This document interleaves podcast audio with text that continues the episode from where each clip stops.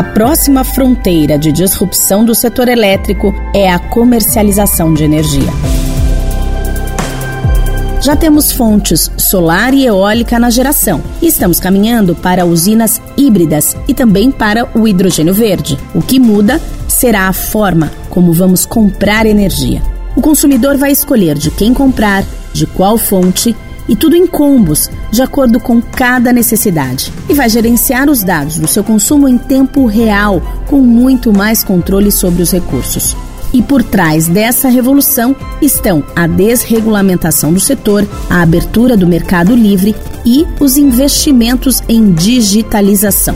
Liderando essa jornada, a Votorantim Energia está investindo em tecnologias disruptivas em uma robusta plataforma de inovação aberta com startups de vários segmentos. E para entender o que está acontecendo na energia, eu, Marcela Guimarães, converso com Eduardo Diniz, gerente geral de comercialização da Votorantim Energia, e com Ricardo Grassman, fundador e CEO da Way2, que acaba de receber investimento da Votorantim Energia para expandir sua atuação em monitoramento de energia. Tecnologia desenvolvida pela Way2, o monitoramento de energia está no centro dessa revolução na comercialização de eletricidade e que coloca o consumidor no foco das decisões. Então, primeiro, eu queria que você, Diniz, explicasse em que tipo de cenário nós vamos tirar proveito dessas tecnologias, o que vai acontecer com o mercado de energia e por que todo o ecossistema de inovação está voltado para essa área. A gente está passando aí por mais uma revolução industrial. Primeira revolução industrial lá antiga, né, com a utilização do vapor pelas indústrias. Depois veio o advento da eletricidade. E a terceira revolução que a gente chama aí de utilização de computação, internet. E essa quarta revolução Muitos estão chamando ela de inteligência cibernética, que é uma revolução aí que está sendo voltada para o uso de dados e analytics. E na indústria da energia elétrica, né, ela vai ser talvez uma das mais impactadas, né, não só pelo volume de dados que ela produz, mas também devido a uma mudança no comportamento do consumidor, que ele está cada vez mais empoderado de informações e preocupado também com pautas ambientais, pautas sociais. Então, realmente é um volume de informação muito grande que está sendo criado. Nós aqui, na Votorantim Energia, tem tratado essa questão de dados como um ativo da empresa. A gente compara até os dados com nossos ativos de geração. A gente sabe que o analytics e essa digitalização ele vai ser tão disruptivo para o setor como a internet, o smartphone mudou a vida das pessoas hoje em dia. Você comentou anteriormente aí de, de insights importantes para o nosso setor, e realmente a nossa ideia é digitalizar todo o processo, desde a geração de energia até o consumo. E por isso que a gente está organizando os dados que a gente coleta em um, um grande data lake e utilizando ferramentas de analytics para auxiliar nessa nossa estratégia. Né? Então, a gente colhe dados de agentes externos, então fontes como ONS, CCE, consultoria de meteorologia. A gente utiliza muito dados de simulações que a gente tem interna, né, como simulação de preço, previsão de geração, previsão de demanda, e dados que a gente extrai de interações que a gente tem com os nossos clientes, de acordo com o perfil de cada consumo, uma parada programada, e aí também informações que vêm do nosso CRM, que nos ajuda muito a entender quais são as dores do consumidor. Né? E é exatamente aí nessa ponta final que a gente está focado agora, o nosso cliente. A gente sabe que com a abertura do mercado, o, crescimento do número de consumidores ele vai ser exponencial. E a gente tem que digitalizar preparar para esse momento. E o comportamento do cliente ele já mudou. Ele deixou de ser apenas um, um simples pagador de conta ali no final do mês e ele passou a entender melhor as suas necessidades. Eventualmente, algum está gerando sua própria energia. Ele quer aumentar a sua eficiência operacional e, lógico, no final, reduzir custos. Para isso, é tão necessário investir em ferramenta que auxilie nesse monitoramento, né, com uma linguagem simples, digital e facilite né, toda a tomada de decisão e, eventualmente, seja capaz de identificar distorção e emitir algum tipo de alerta. E acho que é nesse sentido que nós aqui na Votorantim estamos em busca de parceiros estratégicos, como é o caso da Way2, e criando também uma plataforma robusta de inovação, né, incluindo aí o Open Innovation, muito focado na abertura de mercado, a migração de clientes para o varejo e digitalização da jornada do consumidor.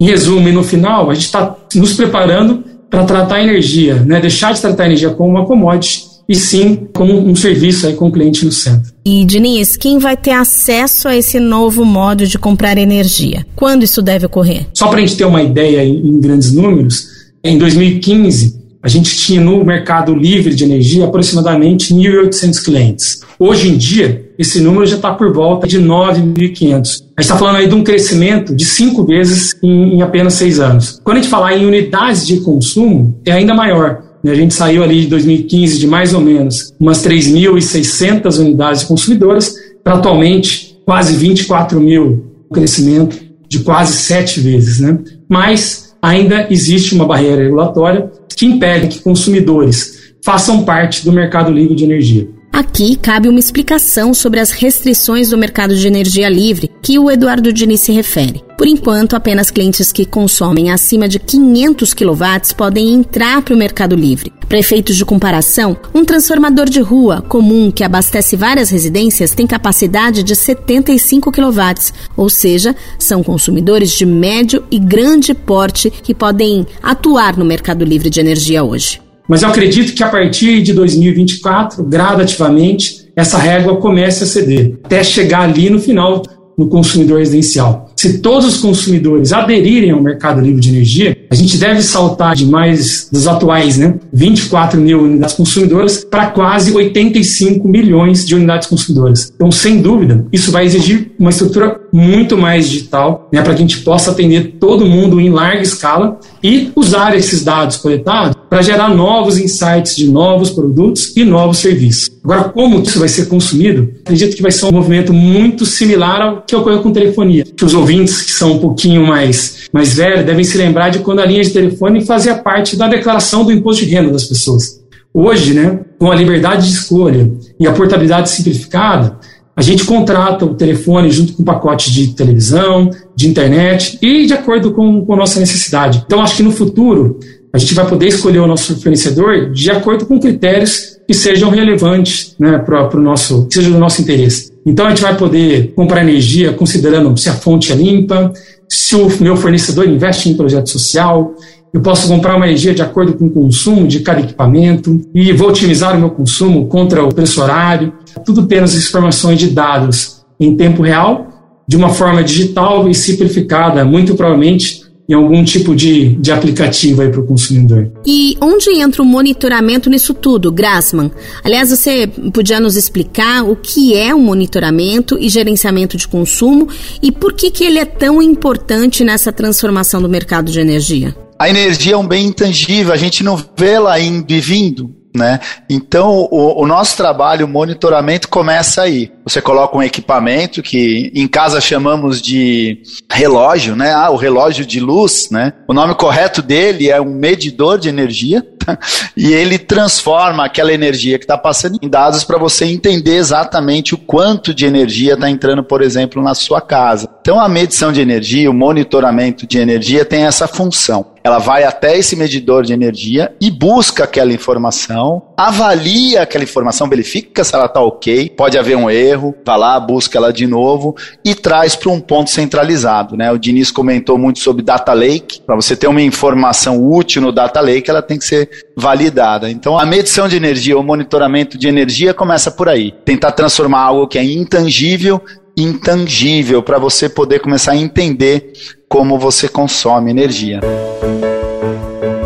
Inteligência artificial e mineração de dados já estão impactando o mercado livre, que hoje tem cerca de 10 mil consumidores. Quando ele expandir, qual vai ser a oferta de valor aos novos clientes? Quando a gente vai para um novo tipo de consumidor dentro de uma abertura do mercado livre, a primeira informação que vai chegar para esse consumidor é como ele consome essa energia. Ele consome essa energia mais de manhã, mais à tarde. Como é que ele faz? Isso muda tudo para a vida do consumidor. Tá? Ele pode fazer contratos diferentes, ele pode contratar energias de formas diferentes. Aí entra toda a flexibilidade que o Diniz comentou há pouco. A partir do momento que você começa a ter dado, começa a entender como você consome energia, você aplicar inteligência artificial te libera as geradoras como a Votorantim Energia a criar uma gama enorme de produtos que sejam exatamente aquilo que o consumidor precisa. Por exemplo, o que um shopping center pode fazer? Ele pode unir todos os seus consumidores, não só aquele consumo do shopping, né? Do ar-condicionado e de toda a infraestrutura do shopping center, mas ele pode unir o consumo de cada uma das lojas, tá? Colocar todo esse consumo junto e ir ao mercado livre comprar essa energia. Essa energia vai ficar muito mais barata, vai conseguir comprar até num formato mais adequado para o perfil de consumo. Aí ela entra num segundo problema: como é que eu divido né, esse custo? Ou agora mais baixo da energia entre seus diversos clientes. O monitoramento de energia, nesse caso, vai conseguir dividir direitinho aquela conta que é menor, já é bom para todo mundo, ela já é menor, mas é que ela seja dividida e rateada entre os lojistas da maneira correta. Agora eu queria que os dois respondessem as seguintes questões: por que a Votorantim Energia investiu na Way2 Diniz e qual vai ser o caminho da Way2 daqui para frente? Grassman são principalmente os valores da companhia. Nossos valores são muito parecidos, de muita ética, de muita governança. E do ponto de vista de mercado, a gente está olhando para o mesmo lugar. Acho que as duas empresas entenderam que daqui para frente o centro do mercado, quem vai mandar neste mercado, né? Quem vai ter poder é o consumidor. E é para ele que a gente trabalha. O, o consumidor de energia no final, ela, ele está lá na ponta, né? Se ele desligar e resolver não consumir mais nada, não existe o setor. Então, o consumidor, ele está se empoderando. Sempre foi o inverso. A gente está lá meio refém de uma distribuidora de energia. Agora, não mais, né? Essa é a tendência. E a Votorantim está olhando para o mesmo lugar. Nós na Way2 temos especialidade em gerar esse dado, entender esse dado, saber combiná-lo, né? E a Votorantim tem uma expertise de modelar esses produtos. Ela consegue entender, olhando do lado dela, como ela gera a energia, como é que ela vai empacotar essa energia para entregar o melhor produto para o seu cliente. As duas pontas convergiram olhando para o mesmo lugar, tá? E juntos a gente consegue construir um produto melhor para esse que não mais consumidor, agora cliente, que está assumindo esse poder no setor. E dá para perceber que a Votorantim, assim como a, a Way2 desde o do início de sua atuação, vamos dizer assim, no setor elétrico. São duas empresas muito preocupadas em dar suporte à transformação do setor. Não é um negócio apenas voltado para os negócios das próprias empresas, mas sim da evolução do setor como um todo. Esse é mais um dos pilares que eu acho que as duas empresas têm na sua alma, né, na sua maneira de ver o mercado, quer dizer, ajudar nessa transformação também. É, eu acho que o Ricardo resumiu muito bem aí, né, o, intuito de, de nossa parceria, mas acho que era isso, né, a gente está investindo em tecnologia disruptiva com o mesmo foco para o cliente, né, além de toda essa parte do valor.